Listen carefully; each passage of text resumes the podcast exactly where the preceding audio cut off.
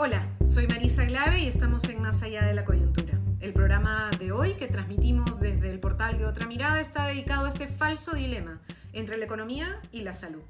La señora María Isabel León, representante de Confiep, ha dado una frase eh, que por supuesto vamos a coleccionar entre las frases célebres de la clase empresarial peruana, que dice los protocolos establecidos por el gobierno están llenos de requisitos parecería que son para país europeo. Un mensaje racista, eh, colonial, porque por supuesto los europeos tienen derecho a la seguridad y a la salud en el trabajo, los peruanos no. Los europeos tienen derecho a consumir bienes y servicios que garanticen su seguridad, los peruanos no.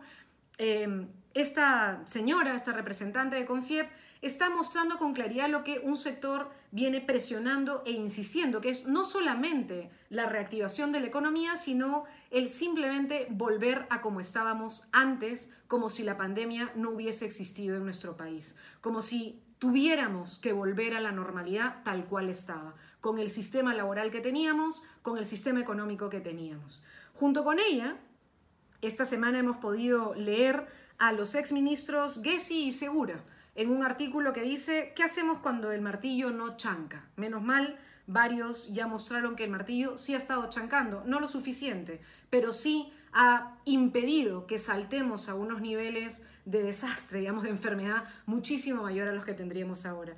¿Qué cosa dicen el señor Gessi Segura, ex ministros, insisto?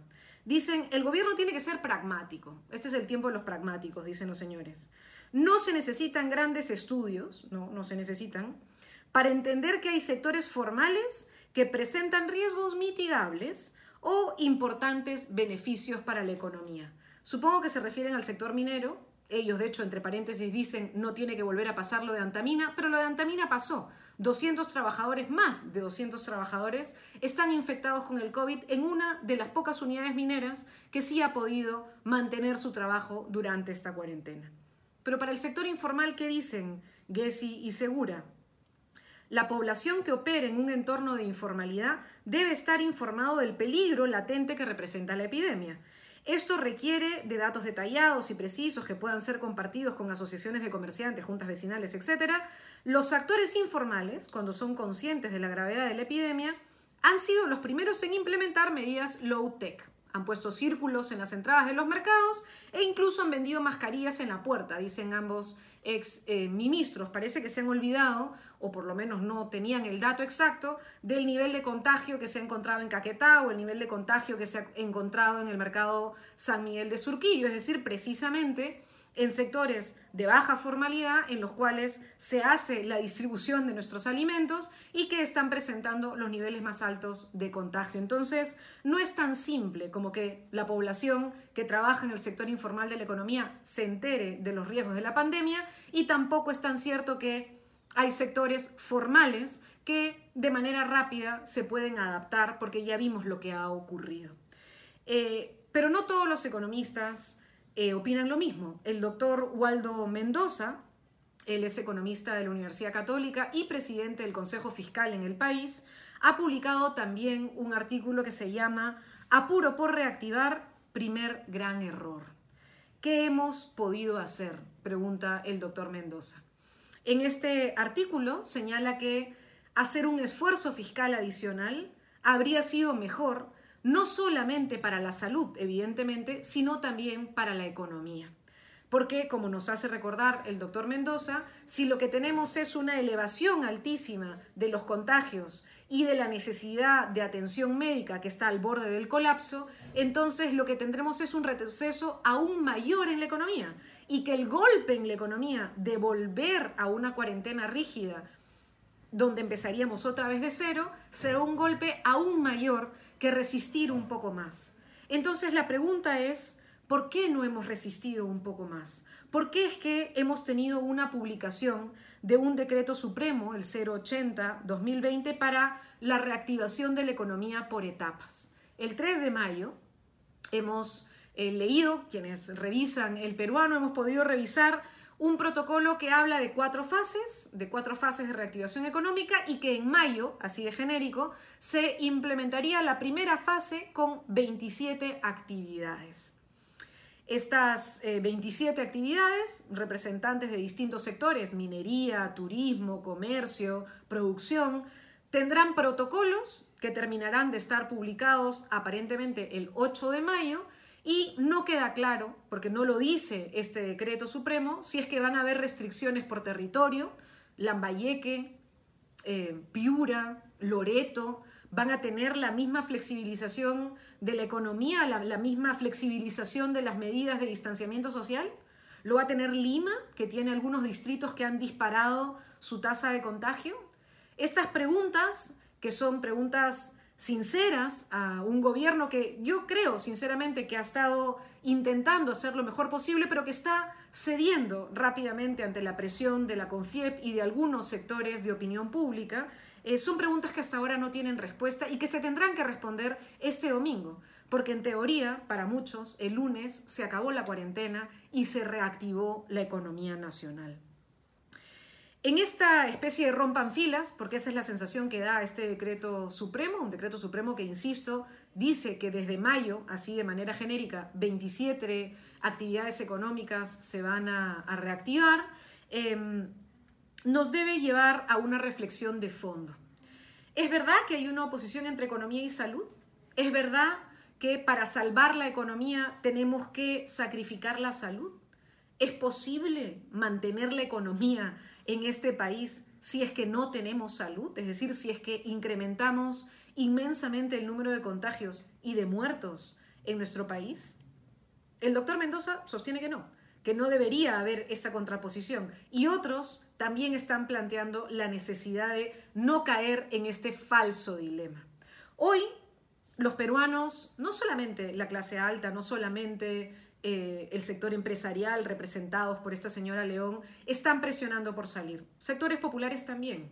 Hay un sector muy grande de la economía peruana, de los peruanos y de las peruanas que están en la economía informal, que también están presionando porque se reactive nuestra economía porque son conscientes que ya no tienen más ahorros eh, y que necesitan trabajar para comer.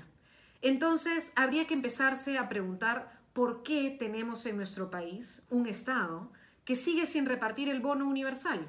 Se anunció hace más de una semana que por lo menos el 75% de las familias peruanas tendrían un soporte económico para resistir esta pandemia. Bueno, ese 75% no ha recibido el bono. Hasta ahora tenemos un discurso, diría yo, incluso contradictorio de la ministra de Inclusión eh, social que señala que están tratando de depurar padrones. Justo lo que se les dijo que no había que hacer, que había que intentar una política universal. Y si había que fiscalizar, tenía que ser de manera inversa, es decir, quién no lo debe recibir y simplemente hacer una entrega de este apoyo económico, porque si no íbamos a tener lo que hoy estamos viendo, una presión y una necesidad y una urgencia para la sobrevivencia. Cuando acabe esta pandemia, necesitamos responder una pregunta de fondo. Y es, ¿qué Estado queremos construir? ¿Qué país queremos construir? Si algo ha quedado clarísimo en estos 50 días, es que no existe articulación entre los gobiernos locales, regionales y el gobierno nacional. Si ha quedado algo claro en estos 50 días de pandemia, es que tenemos un sistema de compras públicas ineficiente, burocrático y corrupto, que no se ha querido resolver.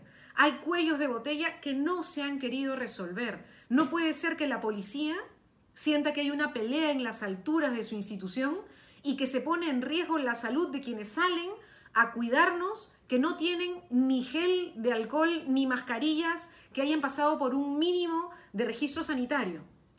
No puede ser que hasta ahora no hayamos dicho con firmeza de parte del Estado que se requiere un impuesto a la riqueza, que hasta el Fondo Monetario Internacional lo plantea, porque tenemos un país donde hay un lobby y donde hay una presión de los sectores económicos potentes de nuestro país, donde los grandes empresarios y los millonarios de nuestro país tienen un nivel de influencia muy fuerte sobre la política de nuestro país. Necesitamos una reforma tributaria de fondo. Necesitamos una reforma del Estado peruano que garantice la salud, la educación, que son derechos. Necesitamos atrevernos a discutir la política de vivienda en el país, Porque una de las razones por las cuales este martillazo del que se quejan no termina de resolverse, no termina de tener el efecto que se quiere, es porque en nuestro país vivimos en hacinamiento, porque no hay derecho a la vivienda. Y porque entonces no es que hay un contagio de uno a uno, sino que si un familiar se contagia, siete se contagian. Es que entonces necesitamos recuperar el Estado para los peruanos y para las peruanas. Necesitamos recuperar el derecho a la salud. Necesitamos entender que la economía tiene que estar al servicio de la gente, de la salud, tiene que estar al servicio del desarrollo y de la dignidad del ser humano. No es al revés. No es que podemos sacrificar la salud por la economía. Tener esa idea lo que nos va a llevar es a una situación muy crítica en la que tendremos una gran cantidad de compatriotas que pierdan la vida, una gran cantidad de compatriotas que terminen con una enfermedad muy compleja y no podremos realmente salir del hoyo en el que podríamos caer. Ojalá tengamos la capacidad de reflexionar y de presionar para que las políticas sociales funcionen y para que haya un mínimo de control en nuestro país en este momento de reactivación. No caigamos en la presión de la CONFIEP una vez más.